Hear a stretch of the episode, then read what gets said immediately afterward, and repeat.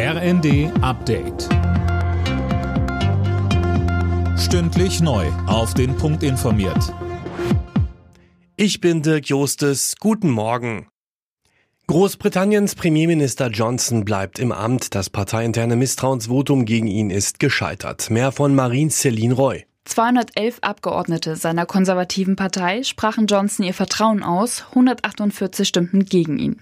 Experten bewerten das Ganze aber trotzdem als herben Rückschlag für den Premier, der sprach dagegen selbst von einem überzeugenden Ergebnis. Johnson steht bereits seit Monaten massiv in der Kritik wegen illegaler Lockdown-Partys am Londoner Regierungssitz. Der Premier hatte sich mehrfach für sein Verhalten entschuldigt, ein Rücktritt komme für ihn aber nicht in Frage.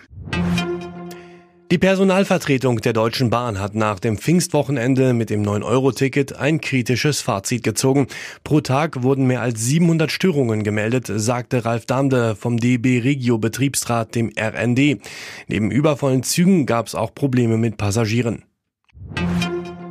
Innenministerin Faeser und Verfassungsschutzchef Haldenwang stellen heute den Verfassungsschutzbericht für das vergangene Jahr vor. Dabei dürfte es neben radikalen Tendenzen in der Gesellschaft unter anderem um Hass und Hetze im Netz sowie um Spionage gehen.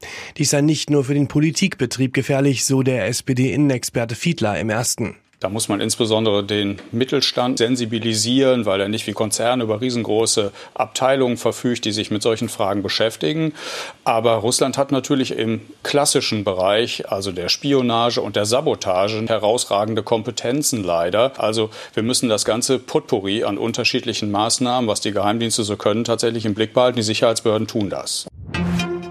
Vertreter der EU-Staaten und des Europaparlaments beraten heute über einheitliche Ladekabel für Elektrogeräte. Künftig soll der USB-C-Anschluss Standard werden. Strittig ist aber noch, für welche Geräte außer Handys das gelten soll.